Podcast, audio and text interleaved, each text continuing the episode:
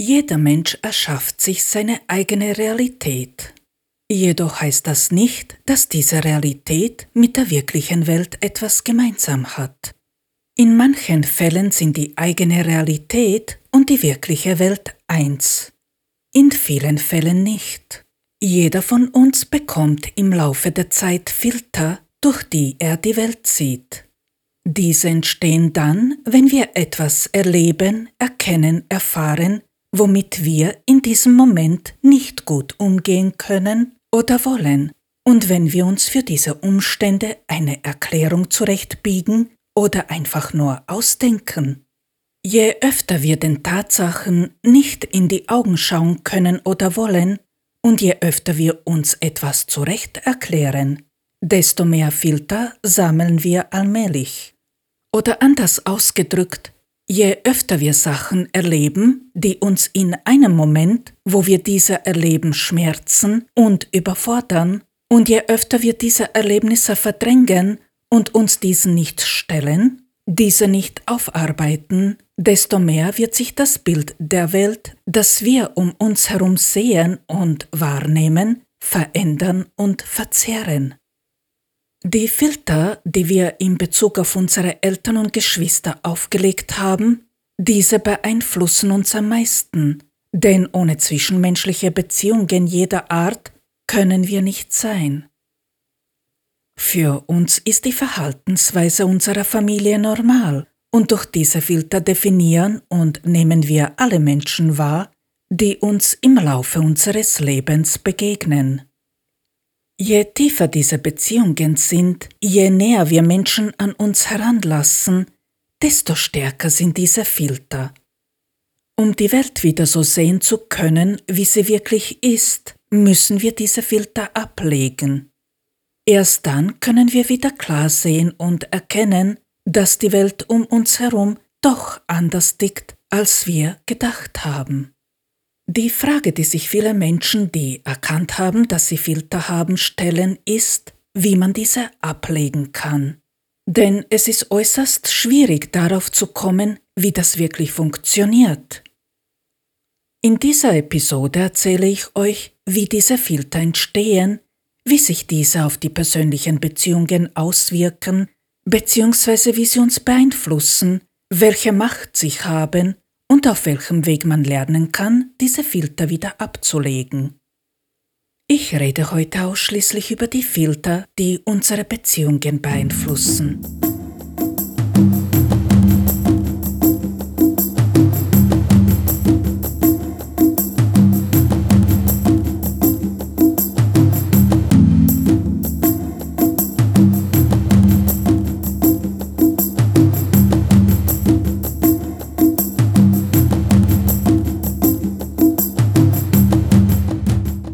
Herzlich willkommen im Gespräch mit der Stern, eurem Podcast für die persönliche Entwicklung und Selbstfindung. Mein Name ist Andrea. In meinem Podcast spreche ich über meine eigenen Erfahrungen aus allen Lebensbereichen und über die Lösungen, die ich auf meinem Weg gefunden habe. Diese ist für alle Menschen geeignet, die an sich selbst arbeiten, nach eigenen Lösungen suchen, gerne experimentieren und die offen für neue Ideen und andere Blickwinkel sind. Ich stelle einen Teil meines Wissens hier gerne jedem zur Verfügung.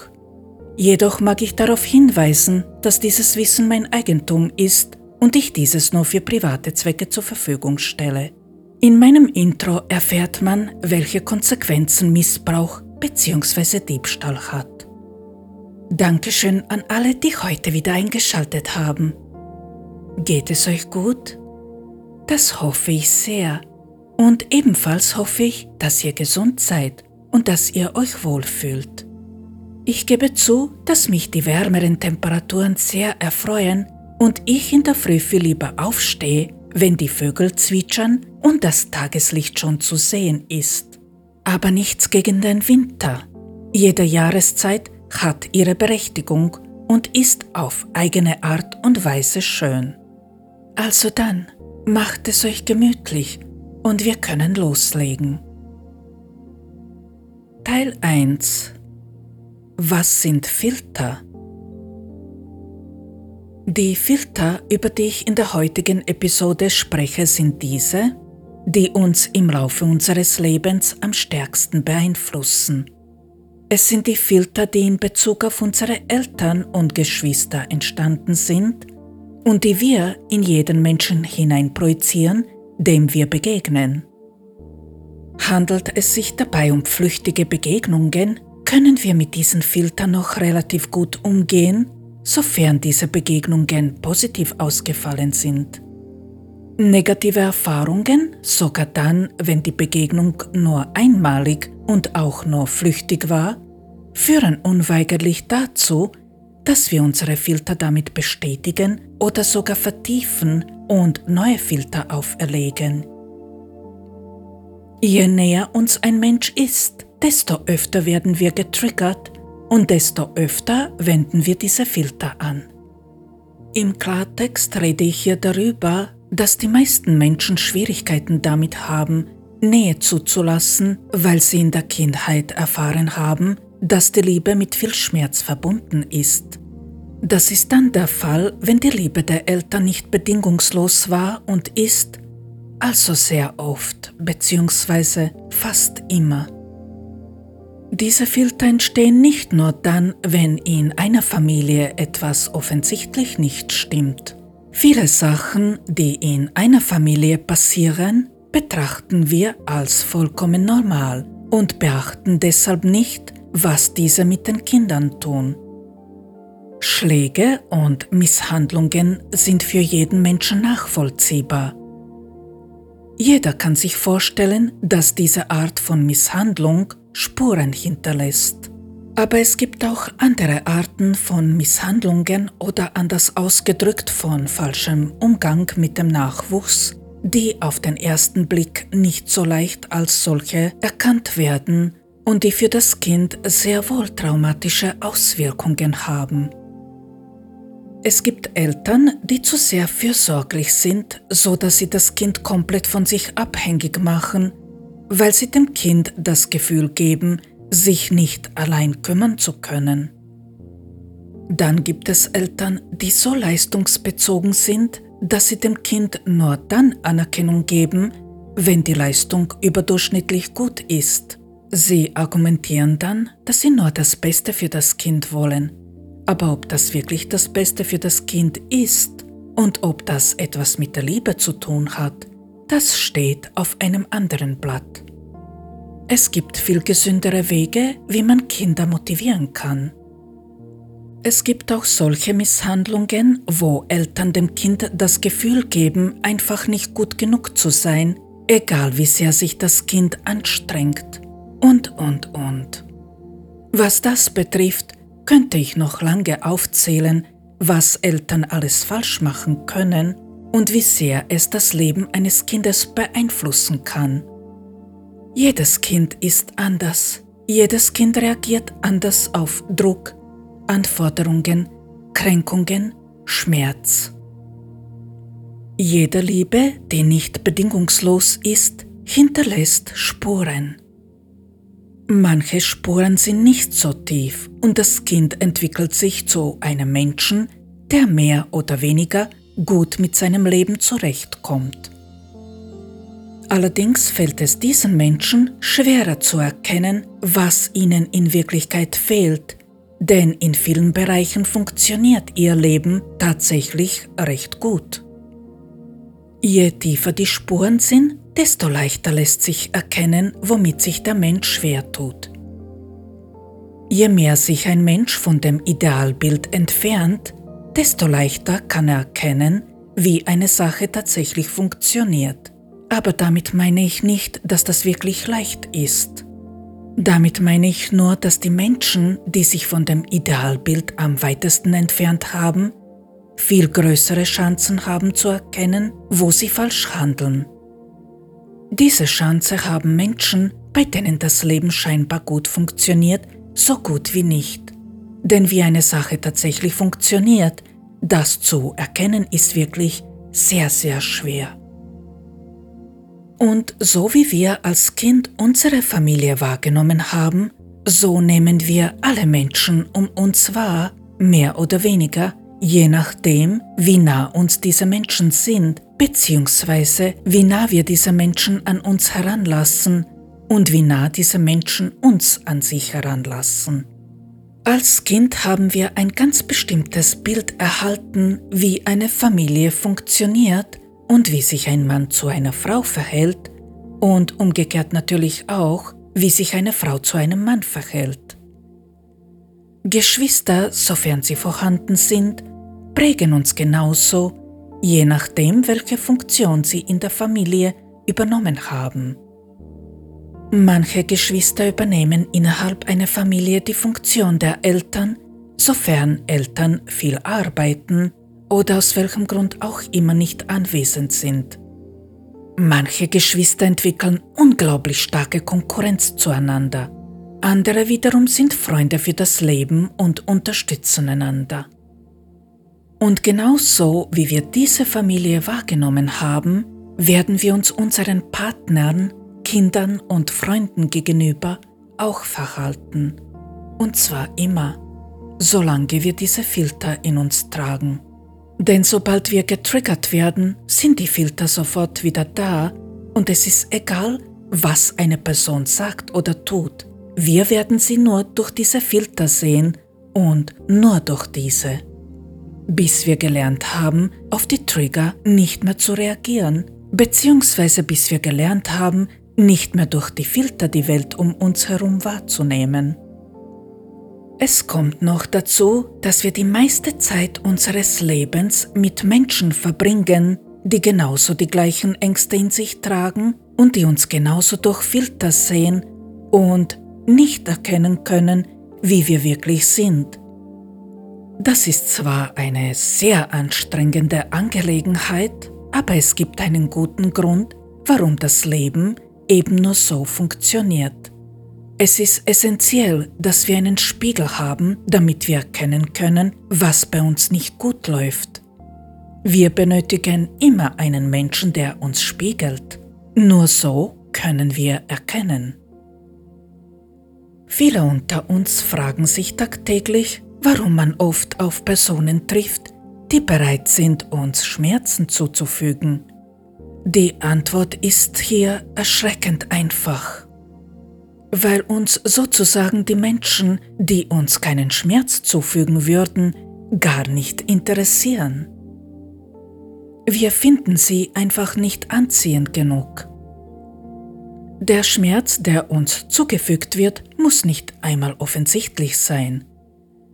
Es genügt, dass wir uns mit einer Person verbinden, die uns einfach nicht ausreichend wahrnimmt und wir uns neben ihr einsam fühlen. Dieser Schmerz kann mit der Zeit eine größere Wunde hinterlassen als der offensichtliche Schmerz, der zum Beispiel durch eine Ablehnung entsteht. Menschen, die die Ablehnung nicht als Niederlage verstehen, können mit dieser Art von Schmerz recht leicht fertig werden aber Einsamkeit in einer Beziehung ist weder leicht zu erkennen noch einfach zu heilen.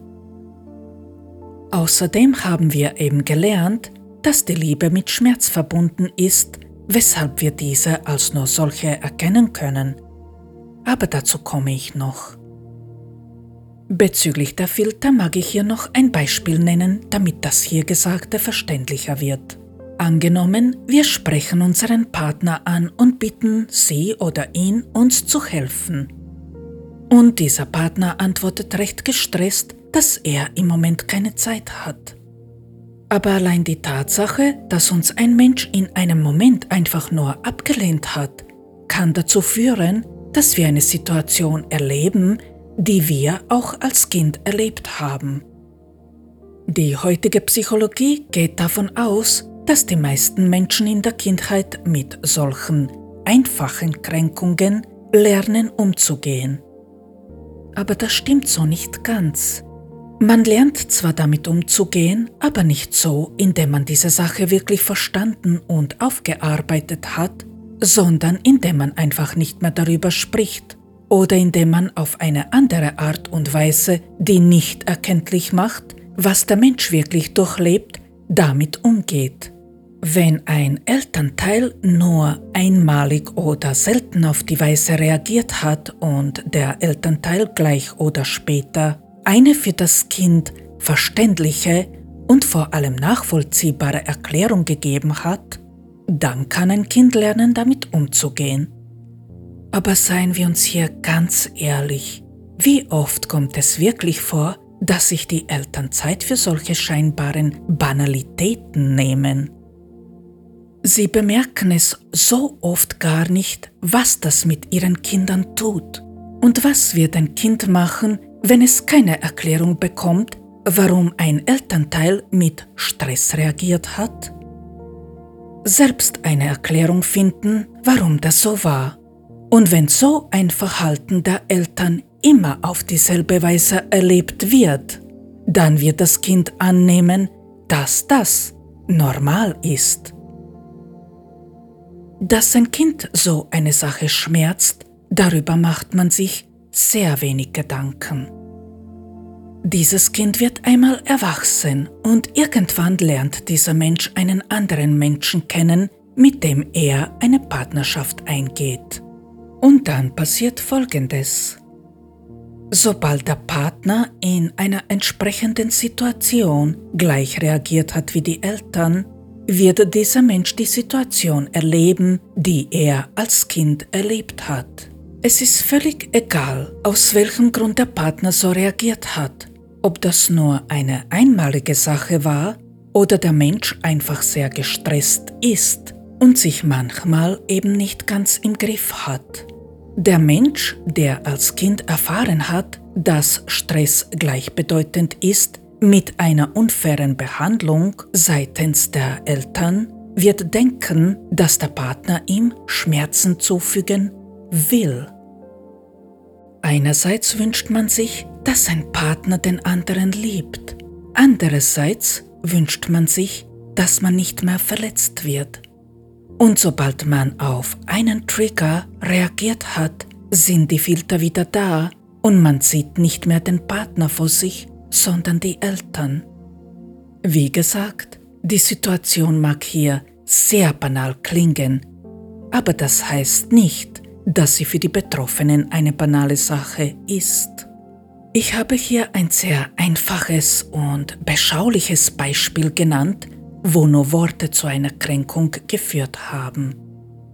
Wenn man jedoch bedenkt, wie viele solche Situationen wir im Laufe unserer Kindheit erleben, und wie oft wir damit alleingelassen wurden oder etwas erlebt haben, was uns gar nicht gut getan hat, dann kann man sich vorstellen, dass die Menschen, wenn es um die Beziehungen geht, ganz viele Filter haben. Das Problem bei den Filtern ist, dass wir nicht nur alle Menschen durch dieses sehen und wir nicht sehen, wie diese Menschen in Wirklichkeit sind. Wir behandeln die Menschen so, wie wir unsere Eltern heute behandeln würden, wenn sie zu uns dasselbe sagen würden, was sie damals zu uns gesagt haben. Wir laden den Schmerz bei anderen Menschen ab. Sobald man getriggert wurde und dies nicht erkennt, verändert sich unser Ton und wir fangen an, in dem Menschen, der uns getriggert hat, den Elternteil zu sehen, der uns verletzt hat so tickt die ganze Welt und so verhalten sich die meisten Menschen. Leider. Teil 2 Eine persönliche Erfahrung Ich hatte als junge Frau eine Beziehung, die mich nicht nur geprägt, sondern die auch mein zukünftiges Leben sehr beeinflusst hat. In einer früheren Episode habe ich schon erzählt, dass ich viele Freunde, besonders männliche, hatte, die studiert und auf mich aufgepasst haben. Ich habe mich immer schon zu solchen Männern hingezogen gefühlt, weil der Austausch für mich so wertvoll war und weil ich mich einfach sicher gefühlt habe. Und, naja, auch deshalb, weil das eben das Bild war, das mir als Kind vermittelt wurde. Meine Mutter und mein Bruder haben beide studiert und deshalb bin ich in diesem Kreis groß geworden. Dieser Mann, von dem ich rede, ist heute vom Beruf Tierarzt. Er hat die gleiche Schule besucht wie mein Bruder und über ihn habe ich den Jungen dann kennengelernt. Zuerst waren er und ich einfach nur befreundet, aber nach einigen Zeit waren wir zusammen und dann wieder nur befreundet. Ganz ehrlich, ich weiß nicht so recht, wie ich diese Beziehung beschreiben soll. Wir haben einfach viel Zeit miteinander verbracht. Die meiste Zeit davon sind wir nur Freunde gewesen, die sich gern getroffen und ausgetauscht haben. Mir gefiel nicht nur, dass er so gebildet war, sondern auch sein Schmäh und dass er eben auf mich aufgepasst hat. Er hat mir vieles beigebracht, das war ihm wiederum sehr wichtig. Aber er hat auch eine Seite, aus der ich nicht schlau geworden bin. Er hat so gut wie nicht über sich selbst geredet und er hat irgendwie erwartet, dass ich mich so verhalte, wie es ihm am besten passt. Aber ich wusste nicht, was in seinen Augen passend war. So hat er mich dann einfach mit Ignoranz bestraft, wenn ich mit anderen jungen Leuten zusammen war. Und er hat sich auch nie festgelegt, nie wirklich gesagt, was genau er von mir will. Ich kannte mich bei ihm von vorn bis hinten nicht wirklich aus. Denke, dass mich genau das an ihm so angezogen hat. Und dann war da noch eine Sache, die ich damals nicht durchblickt habe, weil ich einfach noch zu jung und zu unerfahren war. Er wusste immer alles über mich, wo ich bin, was ich mache und so weiter. Manchmal hatte ich das Gefühl, dass er mich nie aus den Augen ließ, immer in der Nähe war. Als ich dann älter wurde und wir wieder mal die Phase Wir sind zusammen hatten, wollten wir miteinander Sex haben. Doch das klappte nicht so gut. Und dann gestand er mir, ohne auf das Näher einzugehen, dass er Erektionsstörungen hat. An dem Tag erzählte er mir, dass seine Eltern, besonders die Mutter, sehr streng sind und er nicht einmal Besuch empfangen darf. Ich bin zwar oft bei ihm gewesen, aber seine Eltern wussten nichts davon und ich musste mich dementsprechend leise verhalten. All das störte mich gar nicht. Ich mochte diesen jungen Mann wirklich sehr und fühlte mich zu ihm hingezogen. Doch ihn belastete das schon sehr, was ich verstehen konnte und kann. Ich hatte ihn nicht bedrängt und eigentlich war mir viel wichtiger, dass wir Zeit miteinander verbringen und uns einfach gern haben. Und dennoch hatte das Auswirkungen auf die Beziehung und ich habe verstanden, warum wir uns oft trennten. Wir trennten uns jedes Mal, wenn er Sex mit mir haben wollte und das nicht ging. Wann immer ich wollte, konnte er nicht und wann immer er wollte, wollte ich nicht. Wir haben uns auf andere Weise befriedigt, aber Sex konnten wir nicht miteinander haben. Als ich mir dann sicher war, dass ich nach Österreich auswandern werde, habe ich mich eher zurückgezogen, da ich keine Ausrede finden wollte, warum ich diesen Schritt nicht tun will. Und eine Beziehung wäre da sicherlich ein Grund gewesen, nicht auszuwandern. Und auf einmal hat dieser junge Mann angefangen zu klammern. Er wollte mich ständig sehen und irgendwie konnte er die Finger nicht von mir lassen. Eines Tages haben wir uns wieder getroffen und dann sagte er zu mir einen Satz, den ich nie vergessen werde. Wir waren in einem Kaffeehaus und haben über Gott und die Welt geredet. Und auf einmal wollte er wieder mit mir Sex haben. Da wir zu dem Zeitpunkt noch Freunde waren, habe ich ihn gefragt, was das eigentlich soll. Einmal will er, dann nicht. Einmal ist er mit mir zusammen, dann nicht. Ich habe zu ihm gesagt, dass es mir lieber wäre, wenn wir einfach nur Freunde bleiben würden, denn damit kenne ich mich aus. Und ich sagte ihm dann auch, dass das keinen Sinn hat, wenn er einfach bei mir diese Erektionsstörungen hat. Und dann sagte er zu mir, dass er einfach nicht weiß, was das ist, offen und ehrlich. Er sagte, dass er, wenn er an mich denkt, mich total will und sich wünscht, mit mir zusammen zu sein und Sex mit mir zu haben aber sobald ich auch Sex mit ihm haben will, dass er nicht kann. Ich muss gestehen, dass ich heute unendlich viel dankbar bin, weil mir dieser Mann genau das gesagt hat, was ich wissen musste. Damals verstand ich das nicht. Ich hatte keine Ahnung, wie wir das lösen sollen. Diese Beziehung funktionierte einfach nicht. Wir haben uns dann noch einmal getroffen, um uns auszureden und haben beschlossen, dass wir uns einfach nie mehr sehen. Nachdem ich in Österreich bleiben wollte, hatte diese Beziehung so keinen Sinn. Wir hätten Freunde bleiben können, klar, aber auch das hatte keinen Sinn, weil er sich nicht im Griff hatte. Er hat gemeint, dass er immer, wenn er mich sieht, mit mir zusammen sein will, egal ob er eine Freundin hat oder nicht und damit konnte und wollte ich nicht umgehen. Geendet hat diese Geschichte leider nicht schön. Wenn es bei der Abmachung geblieben wäre, wäre alles gut gewesen, aber er hat sich nicht daran gehalten und hat wieder meine Nähe gesucht und ich habe dann alles abgeblockt. Später habe ich begriffen, was zwischen uns schiefgelaufen ist. Der Mann hatte deshalb Erektionsstörungen wegen der Erfahrungen, die er mit seiner Mutter gemacht hat. Wir haben uns zu sehr gebraucht, das war das Problem. Ich hatte Sachen an mir, die ihm fehlten, und er hatte Sachen, die ich haben wollte. Ich habe mir seinen Schutz gewünscht, die Sicherheit, die er mir gegeben hat. Das Problem war, dass ich diese Sicherheit brauchte, also war ich von ihm abhängig und er brauchte meine Geborgenheit. Bei dem Brauchen das kann nicht gut gehen.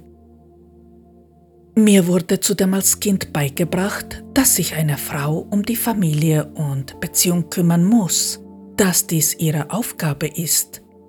Mir wurde nicht beigebracht und schon gar nicht vorgelebt, dass sich zwei Menschen freiwillig ausmachen, wie eine Beziehung zwischen ihnen funktionieren soll.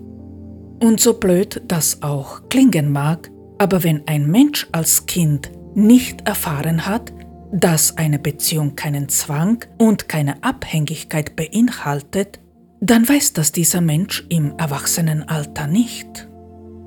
Der junge Mann und ich haben Menschen gesucht, die uns den Vater bzw. die Mutter ersetzen und gleichzeitig hatten wir davor Angst.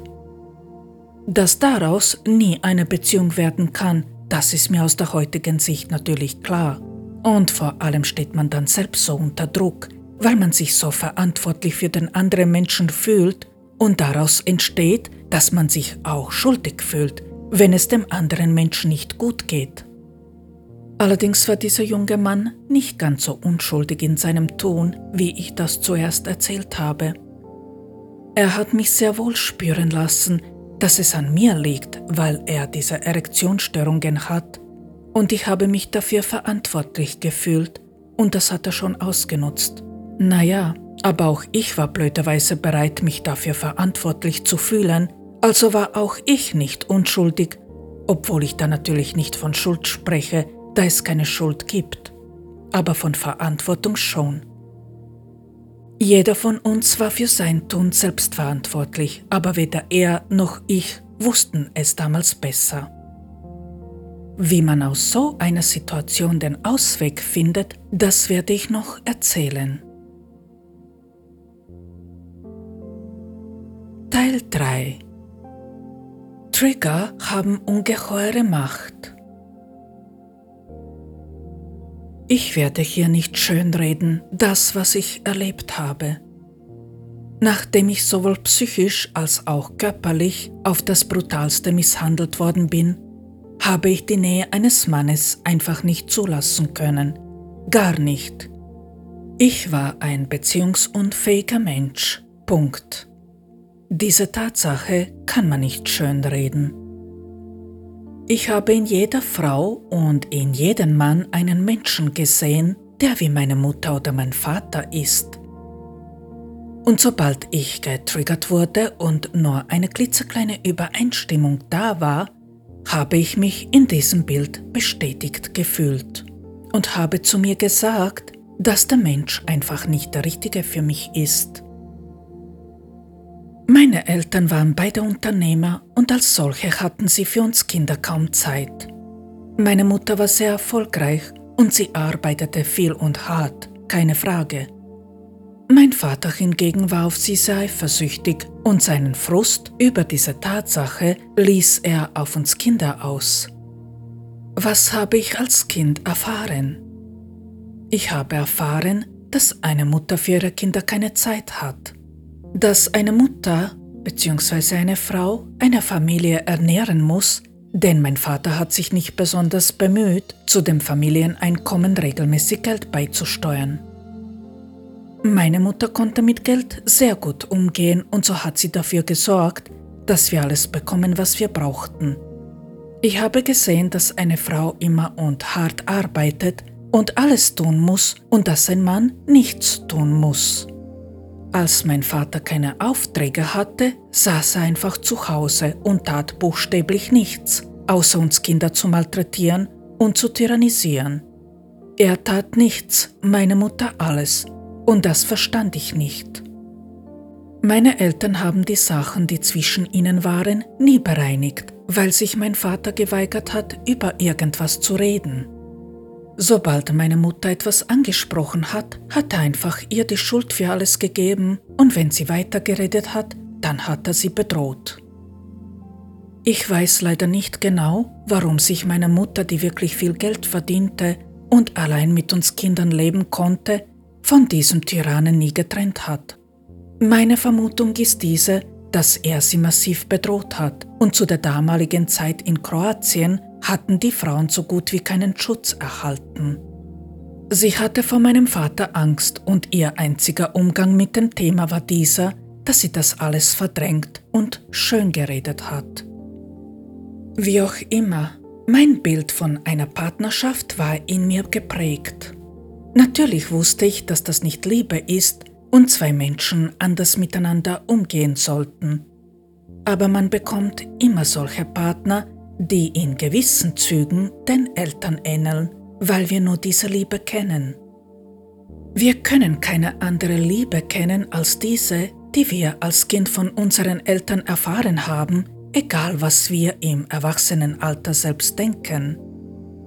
Das Problem ist, dass wir nur so viel Liebe fühlen können, wie wir als Kind erfahren haben. Gefühle sind hier das Problem so werden wir immer Partner anziehen, die sich zu uns so verhalten werden, wie sich unsere Eltern zu uns verhalten haben. Kann gar nicht anders kommen, denn jeder von uns wünscht sich, mit den Eltern reine Liebe zu erfahren. Jeder trägt in sich den Wunsch, von den Eltern bedingungslos geliebt zu werden. Gleichzeitig haben wir jedoch erfahren, dass die Liebe mit Schmerzen verbunden ist. Deshalb und nur deshalb definieren wir die Liebe so, wie wir sie selbst erfahren haben, und wir erkennen sie nur dann, wenn diese gleich schmerzt wie diese von den Eltern. Mich haben in meiner Jugend Jungs, die gut zu mir waren und die wirklich reine Absichten hatten, nie so angezogen wie die Jungs, die mich nicht gut behandelt haben. Ich hatte dann immer den Bedarf, mich hier besonders anzustrengen, damit ich von diesen Jungs geliebt werde. Und dann habe ich erfahren, dass ich von diesen Menschen gleich behandelt wurde wie von meinen Eltern. Unser Verstand kann im Erwachsenenalter die Liebe nur so deuten, wie er dies als Kind erfahren hat. Und gleichzeitig wird so ein Mensch alles tun, um sich vor dem Schmerz zu schützen. Und was macht ein Mensch, der sich schützen will? Annehmen, dass der andere Mensch ihm Schmerzen zufügen will, sonst würde man keinen Bedarf haben, sich zu schützen. Wenn wir uns bei einem Menschen sicher fühlen würden, wenn wir ihm vertrauen würden, dann würden wir uns nicht gleichzeitig Sorgen machen, dass uns der Mensch doch verletzen könnte. Aus diesem Grund verhalten wir uns so, dass der andere Mensch nicht anders handeln kann, als Schmerzen zuzufügen, weil ihm am Ende keine andere Wahl mehr bleibt. Das bitte machen beide Menschen, nicht nur einer. Beide Menschen denken dasselbe, verhalten sich so und bekommen als Antwort die Liebe, die diese Menschen als Kind erfahren haben. Und wenn diese Liebe mit Schmerz verbunden war, wird sie auch im Erwachsenenalter schmerzen. Ich mag hier ein Beispiel nennen, damit man das hier Erzählte besser nachvollziehen kann. Ein paar Monate nachdem ich schwanger wurde, hat mich mein damaliger Partner gefragt, ob ich für ihn einen Kredit aufnehmen werde, weil er große finanzielle Schwierigkeiten hatte. Ich habe lange darüber nachgedacht und war deshalb sehr unsicher. eigentlich wollte ich keinen Kredit für ihn aufnehmen, weil ich ein Baby erwartete und ich wusste, dass ich länger nicht arbeiten werde. Und dann sagte dieser Mann zu mir, dass, wenn ich ihn wirklich lieben würde, ich ihm helfen würde. Boom. Mein damaliger Partner hatte von einer Frau folgendes Bild. Seine Mutter war und ist eine sehr unbeholfene Frau. Der Vater von dem Partner war unter der Woche nie da, da er weiter weg arbeitete und die Frau musste sich alleine um drei Kinder kümmern. Am Wochenende bekam sie von ihrem Mann so gut wie keine Hilfe, weil dieser einfach nur seine Ruhe haben wollte und deshalb hat er sich in seinem Arbeitszimmer einfach eingesperrt. Das heißt aber auch, dass der Vater an der Erziehung so gut wie nicht beteiligt war. Das hat ihn einfach nicht interessiert. Wenn er als Erzieher in Erscheinung getreten ist, hat er die Kinder meistens nur kritisiert und klein gemacht. Die Kinder bekamen so gut wie nicht mit, wie ein Mann und eine Frau miteinander gut umgehen. Die völlig überforderte Mutter hat ihren Frust an den Kindern ausgelassen und auch sie hat ihren Kindern das Gefühl gegeben, nichts richtig zu machen, da sie ständig nur herumgenörgelt hat. So hat mein Partner vor einer Frau null Respekt gehabt. Kann ich nachvollziehen, denn ich hätte vor so einer Mutter auch keinen Respekt gehabt. Man kann von den Kindern nicht einfach erwarten, dass sie Respekt haben, nur weil das die Eltern sind. Respekt ist eine Sache, die man nur dann bekommt, wenn man es verdient hat, respektiert zu werden. Und so hat er sich zu mir so verhalten, wie er als Kind gelernt hat, sich seiner Mutter gegenüber zu verhalten, nämlich nicht gut. Natürlich sind die Kinder völlig überfordert, wenn nur ein Elternteil da ist und dieser den Frust an den Kindern auslässt. Frauen sind den männlichen Kindern häufig ausgeliefert, da sie diese so verhalten wie die Väter. Und was hat der Vater von meinem damaligen Partner gemacht? Sich einfach zurückgezogen und sich um nichts gekümmert. So hat dieser Mann als Kind dasselbe gemacht. Er hat diese Tyraden einfach über sich ergehen lassen, hat sich nicht gewehrt, auch nicht widersprochen, weil er vom Vater nie gesehen hat, wie man sich wehrt. Innerlich hat er natürlich gekocht und die Mutter wahrscheinlich auf den Mond geschossen. Na gut, das haben wir alle manchmal gemacht, das ist ja normal, denke ich. Aber wenn ein männliches Kind nur von der Mutter erzogen wird und diese nur jammert und schimpft, der Mensch kein anderes Vorbild hat, dann wird dieses Bild das Bild sein, das sich so ein Mensch einprägen wird und von jeder Frau erwarten wird, dass diese sich gleich benehmen wird wie die Mutter damals. Und dann gibt es noch eine Sache, die sich solche Jungs aneignen, je nach dem Alter. Sie lernen viel zu erfinden und die Mutter auszunutzen und so weiter. Und somit generell Frauen auszunutzen. Er selbst hat zu mir gesagt, dass er genau weiß, wie er mit seiner Mutter reden muss, damit er das bekommt, was er will. Ohne Dankbarkeit, ohne Respekt. Und genau so hat er sich auch mir gegenüber verhalten und aus diesem Grund das gesagt, was er gesagt hat. Ich war schwanger und somit abhängig, und weil ich abhängig war, habe ich für den Mann diesen Kredit aufgenommen, obwohl ich Angst hatte, dass er das Geld nicht zahlen wird. Und genau so ist es gekommen.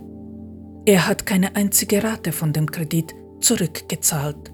Naja, für ihn war ich einfach seine Mutter, nicht viel wert.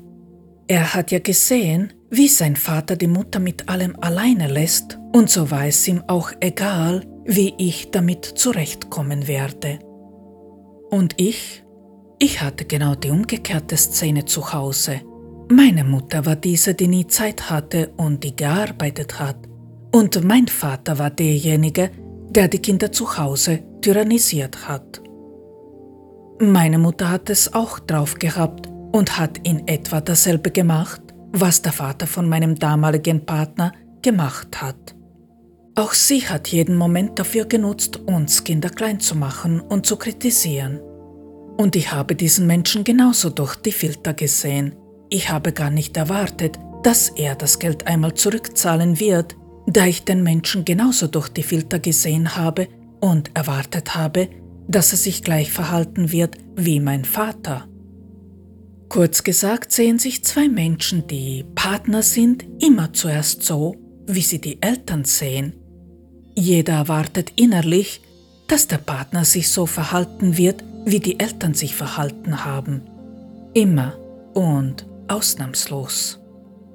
Und selbst wenn man jahrelang versucht, den Menschen so zu sehen, wie er ist, gelingt es nur ganz schwer, die Filter zu entfernen. Warum? Weil es absolut nicht reicht, zu versuchen, diese zu entfernen. Jeder Versuch in dieser Richtung führt meistens nur zu einer nächsten Enttäuschung. Es ist meistens so, dass nur ein Partner an einer Beziehung wirklich arbeiten will. Meistens sind es die Frauen, die wissen, dass eine Beziehung Arbeit bedeutet und die auch bereit sind, in diese zu investieren. Keiner ist schuld an dieser Situation. Männer fühlen den Bedarf nicht, an einer Beziehung zu arbeiten und die Frauen denken, dass sie das tun müssen, weil sie so erzogen werden. Meistens sind eben die Frauen von den Männern abhängig und deshalb versuchen sie eine Lösung zu finden. Männer, die sich überlegen den Frauen gegenüber fühlen, glauben, dass sie keine Beziehung benötigen und jederzeit die Frau austauschen können. Aber ich mag an dieser Stelle daran erinnern, dass sofern diese zwei Menschen einmal ineinander verliebt waren, diese Gefühle da und echt waren. Die Liebe ist nicht wirklich weg. Die Gefühle sind nicht weg. Sie werden unterdrückt oder hinter solchen Filtern versteckt. Leider übersehen diese Männer eine ganz wichtige Sache, dass sie die meisten Schmerzen diesen Menschen zugefügt haben und zufügen, den sie am meisten lieben. Und am Ende bleiben zwei einsame Menschen, die sich nur deshalb ertragen, damit sie nicht ganz so einsam sind. Wie ich diese Situation damals hätte lösen können? Nur auf eine einzige Art und Weise. Man ist nicht für einen anderen Menschen verantwortlich, nur für sich selbst und die Liebe. Und die Liebe hätte in diesem Fall gesagt, dass ich seine Situation wirklich verstehe, aber ich kein Geld aufnehmen kann, weil ich im Falle, dass er nicht zahlen kann, das Geld nicht zurückzahlen kann. Hätte ich damals keine Angst gehabt und hätte ruhig mit diesem Menschen geredet, dann denke ich, dass er sogar froh gewesen wäre, dass ich ihm nicht so leicht geholfen habe. Vielleicht hätte er sich dann mehr angestrengt und versucht, eine andere Lösung zu finden. Ich denke schon. Nein, auch ich habe nicht richtig gehandelt. Auf diese Geschichte, dass ich ihn nicht liebe, wenn ich nicht bereit bin, den Kredit für ihn aufzunehmen, hätte ich gar nicht eingehen sollen, weil sie absolut unlogisch ist, da Liebe mit Geld aber wirklich nichts zu tun hat. Ja, blöd gelaufen. Ich habe etwas gegen meinen Willen getan. Dafür bin ich natürlich selbstverantwortlich. Aber wie gesagt, die Angst, einen Menschen zu enttäuschen und mit Liebesentzug bestraft zu werden, war damals viel zu groß. So mächtig sind die Ängste und die damit verbundenen Filter. Teil 4 Ist es möglich zu lernen, ohne Filter zu sehen und wenn ja, wie? Ganz ehrlich, ja, es ist möglich, aber das ist unglaublich schwer. Was ganz sicher nicht klappt, ist, wenn man denkt, dass es reicht, den Blickwinkel zu ändern, damit die Filter verschwinden. Das Allerwichtigste ist zu erkennen, was diese Filter eben sind und woher sie kommen. Zu erkennen, dass wir es sind, die im Partner einen Elternteil sehen und nicht der Partner gleich wie unsere Eltern ist. Außerdem müssen beide Partner bereit sein zu lernen, ohne Filter zu sehen dann kann so eine Sache gelingen. Wenn nur ein Partner versucht, da einen Ausweg zu finden, reicht das absolut nicht aus. Ich mag hier an einem Beispiel erzählen, wie schwer es ist, auf manche Trigger nicht zu reagieren. Ich kann eine Sache absolut nicht leiden. Wenn ein Mensch, der mir nah ist, raucht. So leid es mir tut, aber damit kann ich einfach nicht. Ich muss mich dann extrem zusammenreißen und kann nicht mehr so sein, wie ich bin. Früher war ich selbst eine Raucherin, ein paar Jahre. Ich habe dreimal mit dem Rauchen aufgehört und seit dem Sommer 2015 rauche ich überhaupt nicht mehr und diesmal ist es für immer. Wenn um mich herum fremde Menschen sind, die rauchen, das kann ich noch irgendwie aushalten. Aber ich kann es nicht ausstehen, wenn der Partner nach Zigaretten riecht und noch dazu, wenn er aus dem Mund nach Rauch riecht. Mir dreht sich dann jedes Mal der Magen um und mir wird einfach nur noch schlecht. So sehr triggert mich der Geruch. Bekanntlich sind Gerüche auch diese, die am meisten triggern. Mein früherer Partner hat viel geraucht und irgendwann hat er dann doch darauf geachtet, mehr oder weniger, dass er einen Kaugummi nimmt und den Mund ausspült. Aber dann hat er auch immer wieder darauf vergessen und aus war es. Ich kann heute mit keinem Menschen zusammen sein, der raucht. Ich kann es einfach nicht und ich werde es auch nie können, weil mich das so sehr triggert. Ich habe in den allermeisten Fällen aufgehört, auf die Trigger zu reagieren, aber ein paar gibt es, die ich nicht ausschalten kann. Es gibt eben Sachen, wo sich die Partner entgegenkommen müssen, damit das klappen kann. Und wenn ich einem Menschen nicht wert bin, dass er aufhört zu rauchen, dann hat diese Partnerschaft einfach keinen Sinn für mich. Für mich ist ein Mann, der sich äußerlich gehen lässt und er raucht, einfach ein Mann, der mich völlig abstößt, weil er mich an meinen Vater erinnert. Wenn sich ein Mann nicht bemüht, auf sich zu schauen, wenn ihm eine Frau das nicht mehr wert ist, dann ist so ein Partner einer, der keine Partnerschaft will. Ich habe meinen damaligen Partner einmal gefragt, warum er mit mir zusammengeblieben ist, obwohl ich ihn an seine Mutter erinnert habe. Und er hat zu mir gesagt, dass er deshalb geblieben ist, weil ich mich immer bemüht habe und auf mich immer geachtet habe.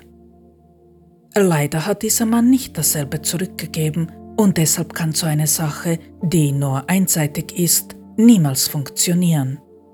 Es gibt nur zwei Arten, wie ein Mensch auftreten kann, indem er sich bemüht oder indem er sich nicht bemüht. Unsere Eltern waren oder sind Menschen, die sich wenig bis gar nicht bemüht haben, wenn es um die Beziehung geht. Und das ist diese eine Sache, die am meisten triggert. Entweder ist einem Menschen eine Beziehung es wert oder eben nicht. Das, was die meisten Menschen suchen, ist der Ersatz für einen Elternteil. Aber eine Partnerschaft ist keine Eltern-Kind-Beziehung. Eine Partnerschaft ist eine Mann-Frau-Beziehung. Und das wird so leicht übersehen. Nein, besser gesagt, das wird ja überhaupt nicht erkannt. In einer Beziehung kann man nicht erwarten, dass sich ein Mensch um den anderen kümmert und das tun muss. Es ist nicht normal, dass eine Frau in einer Beziehung immer kocht, weil sie das muss, und nur die Frau putzt und wäscht und die Kinder erzieht und nebenbei noch arbeitet. Und es ist nicht normal, dass ein Mann nach Hause kommt und dann tut, was er will und sich um nichts kümmert. Es ist aber auch nicht normal, dass eine Frau erwartet, dass ein Mann Geld für die Familie verdienen muss. Diese Sachen gehören ausgeredet, aufgeteilt und vor allem immer wertgeschätzt, immer von beiden Seiten. In diesem Moment, wo die Wertschätzung verloren gegangen ist, ist eine Beziehung auch verloren gegangen. Und es gibt noch eine Sache, die so enorm wichtig ist. Das Gespräch. Wenn es etwas gibt, was eine Beziehung ausmacht, dann ist es der offene Umgang miteinander. Offen reden, ausreden, sagen, was da ist, jetzt und nicht irgendwann. Wenn ein Mensch nicht bereit ist zu reden, wenn er in einer Beziehung die Sachen nicht ausreden will, wenn er schweigen will, dann muss dieser Mensch nicht reden. Aber ganz ehrlich, dann soll er auch allein bleiben und allein mit sich leben. Denn eine Partnerschaft bedeutet reden. Und wenn das ein Mensch nicht kann, dann soll er andere Menschen in Ruhe lassen und sich auf keine Partnerschaft einlassen und nicht die Zeit eines Menschen stehlen und diesen Menschen ausnutzen. Das fällt sowieso auf den Menschen zurück. Oft erwartet man von dem Partner, dass er sich um die Bedürfnisse kümmert und man kümmert sich nicht selbst darum. Das ist auch so. Man sucht sich in der Regel den Partner aus, der das hat, was man selbst nicht hat. Und dann erwartet man von diesem Menschen, dass er einem das gibt, was man selbst braucht. Aber das kann so nie funktionieren, weil man den Partner dann zu sehr braucht, man sich von seinem Tun abhängig macht und weil man sich dann selbst nicht darum kümmert, eigene Bedürfnisse selbst zu stillen. Der andere Mensch steht dann so unter Druck, weil er Dinge tun muss, für die er so oft gar keine Zeit hat, weil er sich um sich selbst kümmern sollte. Und das kann so nicht richtig sein. Wie schon erwähnt, meistens sind es die Frauen, die sich um eine Beziehung sehr bemühen. Leider zu sehr. Meistens sind es die Frauen, die sich von einem Partner abhängig machen, finanziell oder emotional. Und da ist auch der Haken. Wenn sich ein Mensch um eine Sache zu sehr bemüht, dann muss sich der Partner ja gar nicht anstrengen. Es ist nicht die Aufgabe der Frau, ihren Partner zu bemuttern. Frauen glauben irrtümlich oft, dass sie dafür sorgen müssen, dass es ihrem Partner gut geht. Vielen Frauen wird das schon im Kindesalter so beigebracht. Manche machen es unbewusst, dass sie glauben, dass der Partner dann bleiben wird oder damit der Partner gut zu ihnen ist. Wenn man abhängig ist, dann kann man nur so denken und diese Denkweise ist dann für mich vollkommen nachvollziehbar. Aber kann man unter diesen Umständen erkennen, was Liebe ist? Nein. Solange man Filter hat, kann man nicht erkennen, was Liebe ist. Und jetzt komme ich zu dem Teil, der die Lösung beinhaltet. Kann man lernen, ohne Filter zu sein? Ja. Aber logische Menschen lernen es anders als die emotionalen Menschen. Wie ihr wisst, spreche ich ausschließlich aus eigener Erfahrung, beziehungsweise ich erzähle euch, wie ich die Sache gelöst habe. Deshalb spreche ich ausschließlich aus der Sicht einer emotionalen Frau und eines logischen Mannes. Ich bin eine Frau, die früher zwar immer richtig gefühlt hat, aber eine falsche Logik hatte. So musste ich lernen, auch logisch richtig zu denken, damit das Gefühl und die Logik im Einklang sind. Ich musste lernen, für jeden einzelnen Trigger die richtige Erklärung zu finden, damit ich nicht mehr getriggert werden konnte. Wenn ich also getriggert wurde, musste ich erkennen, dass das heutige Verhalten meines Partners nichts damit zu tun hat, wie sich meine Eltern zu mir benommen haben. Das geht nur durch ein Gespräch und durch viele Wiederholungen, bis man dem, was man ihm jetzt erlebt, den Glauben schenken kann.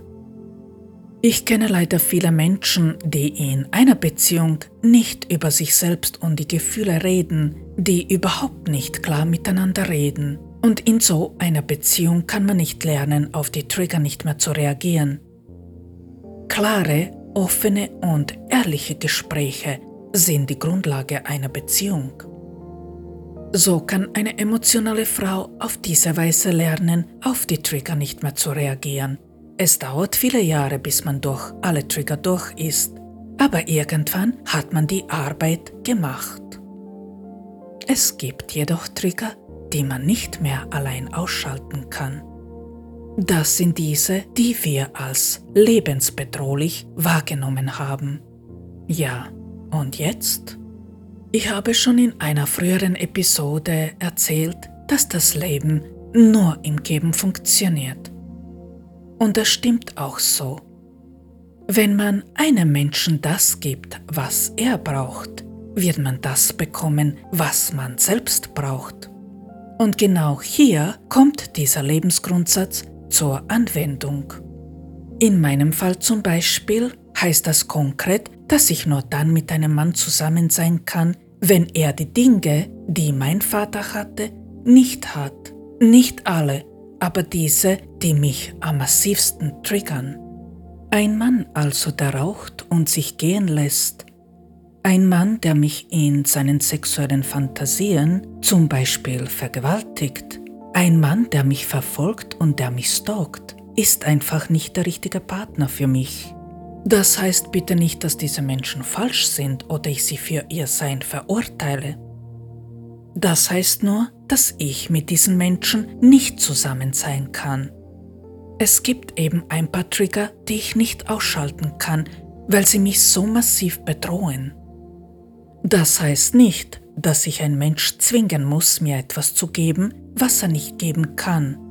Aber wenn ihm der Verzicht auf das nicht wirklich wehtut, dann gibt es aus meiner Sicht keinen größeren Beweis für die Liebe, als wenn er mir genau das gibt, was ich brauche, damit ich nicht mehr im Brauchen bin. Da hat sich das Leben einen ganz schönen Haken ausgedacht, denn so ist es keinem von uns wirklich möglich, allein zu bleiben. Wir müssen, ob wir wollen oder nicht, lernen, aufeinander zuzugehen und eine Beziehung zu leben, damit wir das bekommen, was wir brauchen. Das betrifft absolut alle Menschen, jeden von uns. Wir können nur dann vollkommen unabhängig sein, wenn wir dem anderen Menschen das geben, was er braucht und wir das von ihm bekommen, was wir benötigen. Und jeder Mensch braucht etwas. Damit meine ich jedoch nur diese schmerzhaften Erfahrungen aus der Kindheit und die Trigger. Männer, die der Logik zugewandt sind, lernen auf einem anderen Weg nicht mehr auf die Trigger zu reagieren. Sie müssen lernen, richtig zu fühlen, denn denken tun sie ja richtig. Aber wie bei den emotionalen Menschen das Gefühl aufgrund der falschen Logik entstanden ist, ist bei logischen Menschen die Logik aufgrund des falschen Gefühls entstanden. Wie können Männer lernen, richtig zu fühlen? Männer müssen das richtige Gefühl finden, was unglaublich schwer ist. Wenn ein Mann wirklich bereit ist zu lernen, richtig zu fühlen, dann kann er mit Hilfe der Frau lernen, das richtige Gefühl zu finden. Auch hier gilt eine Sache. Ein offenes und ehrliches Gespräch ist die Grundlage jeder Beziehung. Logischen Menschen ist ein geduldiger und emotionaler Umgang der Frau mit einem Thema wichtig. Im Grunde müssen die Männer genauso lernen zu erkennen, was sie getriggert hat. Aber anders als bei der Frau muss ein Mann das richtige Gefühl finden. Was an der Sache anders ist? Man kann nicht erklären, wie man richtig fühlt. Dies lernt man durch die Erfahrung. Und für diesen Schritt benötigt ein Mensch deutlich mehr Zeit. Es ist bedeutsam, dass die Frauen immer sagen, wie eine Sache bei ihnen ankommt. Wenn sich der Mann zum Beispiel total daneben benimmt, dann ist es wichtig, dass eine Frau dies deutlich und klar kommuniziert. Sachen schönreden nutzt nichts. Wenn sich zwei Menschen wirklich lieben, dann muss es möglich sein, dass man in einer Beziehung zeigen kann, wenn man verletzt worden ist oder wenn eine Sache den Partner wütend gemacht hat. Es muss möglich sein, dass man offen zeigen kann, wie man sich fühlt. Männer müssen selbst erfahren, wie sie ankommen, da sie mit der Empathie oft Schwierigkeiten haben. Sie müssen nachfühlen können, wie ihr Verhalten auf andere wirkt. Erst dann können sie das richtige Gefühl finden. Auch hier sind viele Wiederholungen wichtig, damit der Mensch diesem Gefühl trauen kann. Wenn ein Mann jedoch gar keine Beziehungsarbeit leisten will, dann gibt es leider nur einen einzigen Weg, wie er das richtige Gefühl finden kann, indem sich der Partner trennt und ihn loslässt. Loslassen ist in diesem Zusammenhang sehr wichtig. Wenn man nicht loslässt, nutzt die Trennung allein nichts. Ich habe im Laufe meines Lebens einige Männer losgelassen, die nicht lernen wollten, und später habe ich erfahren, dass sie auf diesem Weg gelernt haben, wie sich die Liebe anfühlt. Also weiß ich aus eigener Erfahrung, dass dieser Weg der einzig richtige ist. Ich weiß, dass das hier keiner hören mag, aber es gibt keine andere Möglichkeit, dass Menschen, die Gefühle unterdrücken lernen, richtig zu fühlen. Sie müssen zuerst verlieren, damit sie erkennen können, was ihnen dieser Mensch wirklich bedeutet hat. Das ist wie bei dem Tod. Wenn ein Mensch stirbt, dann gibt es keine Möglichkeit mehr, noch irgendwas gut zu machen oder nachzuholen. Der Mensch ist unwiderruflich weg. Solange sich die Männer sicher sind, dass sie eine Frau braucht, bemühen sie sich nicht wirklich. Das ist einfach so. Im Brauchen kann man nicht erkennen, was Liebe ist. Sie merken nicht, dass sie sich bei der Frau so verhalten, als ob sie ihre Mutter wäre. Wenn eine Beziehung wirklich wertvoll war, dann werden diese Menschen in diesem Moment erkennen, dass sie falsch fühlen, indem sie erkennen, dass sie einen Menschen wirklich verloren haben. Es ist leider nicht möglich, auf anderem Weg zu lernen, richtig zu fühlen.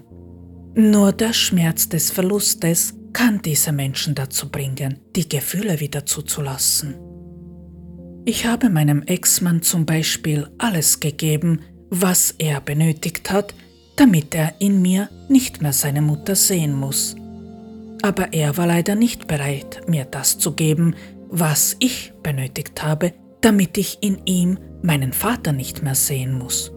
Und so hat dies unsere Freundschaft so massiv beeinflusst, dass die Trennung die einzige Lösung war, weil er mir während unserer Ehe meinen Vater gespiegelt hat. Manche Verletzungen sitzen eben so tief, dass sie nur zu zweit geheilt werden können. Und wenn ein Partner nicht in eine Beziehung investieren will, wenn er die ganze Arbeit der Frau überlässt, und eigentlich gar keine Beziehung haben will, dann sollte man das respektieren und ihn einfach sein lassen. Ganz einfach. Es gibt andere Männer, die bereit sind zu lernen. Ich habe früher eben immer Männer angezogen, die ein massives Problem mit der Mutter hatten und haben und die diese Sache nie aufgearbeitet haben, so wie der Mann aus meiner Jugend. Genau solche Männer haben eine große Rolle in meinem Leben gespielt und spielen noch immer, wobei es natürlich einen Unterschied zwischen Männern gibt, die sich heilen wollen und diesen, die es nicht tun wollen. Erektionsprobleme haben eben Männer, die in der Frau, die sie lieben, die Mutter sehen. Und Frauen haben genauso Probleme mit der eigenen Sexualität, wenn sie in dem Mann den Vater sehen, was vollkommen verständlich ist. Das hätten der junge Mann und ich damals erkennen müssen, dass wir uns gegenseitig gespiegelt haben und dass wir vor einer Beziehung Angst hatten und wir in uns den Elternteil gesehen haben, nicht uns, wie wir wirklich sind. Aber dafür waren wir einfach viel zu jung und unerfahren, um das erkennen zu können. Und wir waren auch viel zu jung, um zu erkennen, wie wir das hätten lösen können. Eigentlich hätten wir diese Sache damals gar nicht lösen können, weil ich am Ende kein Interesse an dieser Beziehung mehr gehabt habe. Ich hatte ihn nämlich ein paar Jahre später, als ich schon ein Kind hatte, wieder getroffen. Und er hat das Gefühl gefunden, das bin ich mir sicher. Aber da war ich schon weg. Trotzdem finde ich, dass diese Erkenntnis für beide heilend war.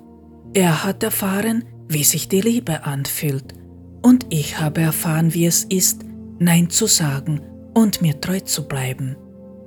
Wir müssen einige Erfahrungen mit verschiedenen Menschen machen, bis da ein Mensch in unser Leben eintreten kann, der am besten zu uns passt. Sexualenergie ist unsere Antriebsenergie und wer mit der eigenen Sexualität ein Problem hat, der hat Schwierigkeiten im Leben, sich den Aufgaben des Lebens zu stellen. Gerade eine erfüllte Sexualität kann so viel Kraft spenden, dass wir uns diesen Aufgaben mit Leichtigkeit stellen können. Aber dafür benötigt es immer zwei Menschen, die dasselbe wollen. Den Schwierigkeiten aus dem Weg zu gehen ist keine Lösung. Diese kommen so oder so wieder, bis man sie gelöst hat. Vielen Dank für das Zuhören. Wenn euch der Podcast gefällt, aktiviert die Glocke, um keine Folge mehr zu verpassen. Über eine gute Bewertung und eine Weiterempfehlung würde ich mich sehr freuen. Man kann mir auch auf Instagram folgen, wo ich die wichtigsten Teile aus dem Podcast veröffentliche. Den Podcast könnt ihr auch finanziell unterstützen, wobei ich mich über einen Kaffee oder was immer ihr mir spendieren wollt, total freuen würde. Ihr könnt mir gerne Themen vorschlagen, sofern ihr welche habt. Schreibt mir diesbezüglich einfach eine Mail oder DN auf Instagram. Freuen würde ich mich auch über Verbesserungsvorschläge und konstruktive Kritik. Ich bin dankbar und offen für alle Vorschläge, wie ich diesen Podcast noch besser machen könnte. Solltet ihr euch mehr Unterstützung wünschen, könnt ihr mich gerne kontaktieren und einen Termin vereinbaren. Alle Links hierfür findet ihr in der Folgebeschreibung. Einen Podcast-Tipp, der von Herzen kommt, habe ich auch diesmal mitgebracht. Dieses Mal geht es um ein sehr ernstes Thema, Stellt euch vor, ihr seid mit eurem Leben zufrieden, habt eine Familie, drei Kinder und plötzlich landet ihr im Gefängnis, obwohl ihr unschuldig seid. Justizirrtümer gibt es immer wieder.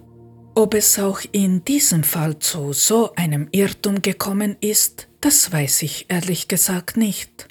Aber nachdem ich den Podcast von Leonie Barsch und Lynn Schütze gehört habe, zweifle ich sehr an der Schuld von dem verurteilten Mörder Andreas Darsow, der schon 13 Jahre, 13 Jahre im Gefängnis sitzt.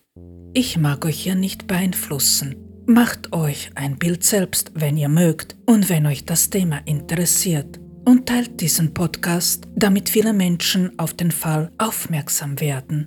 Was ich mir wünsche, dass zweifelsfrei bewiesen wird, dass der Mann schuldig oder unschuldig ist und an dem Urteil gar keine Zweifel bestehen. Das war bis jetzt nicht der Fall. Der Podcast heißt Die Nachbarn und den Link findet ihr in der Folgebeschreibung. Also dann, in zwei Wochen hören wir uns wieder. Passt gut auf euch auf, bleibt gesund und lächelt, so oft ihr noch könnt. Bis dann! Ciao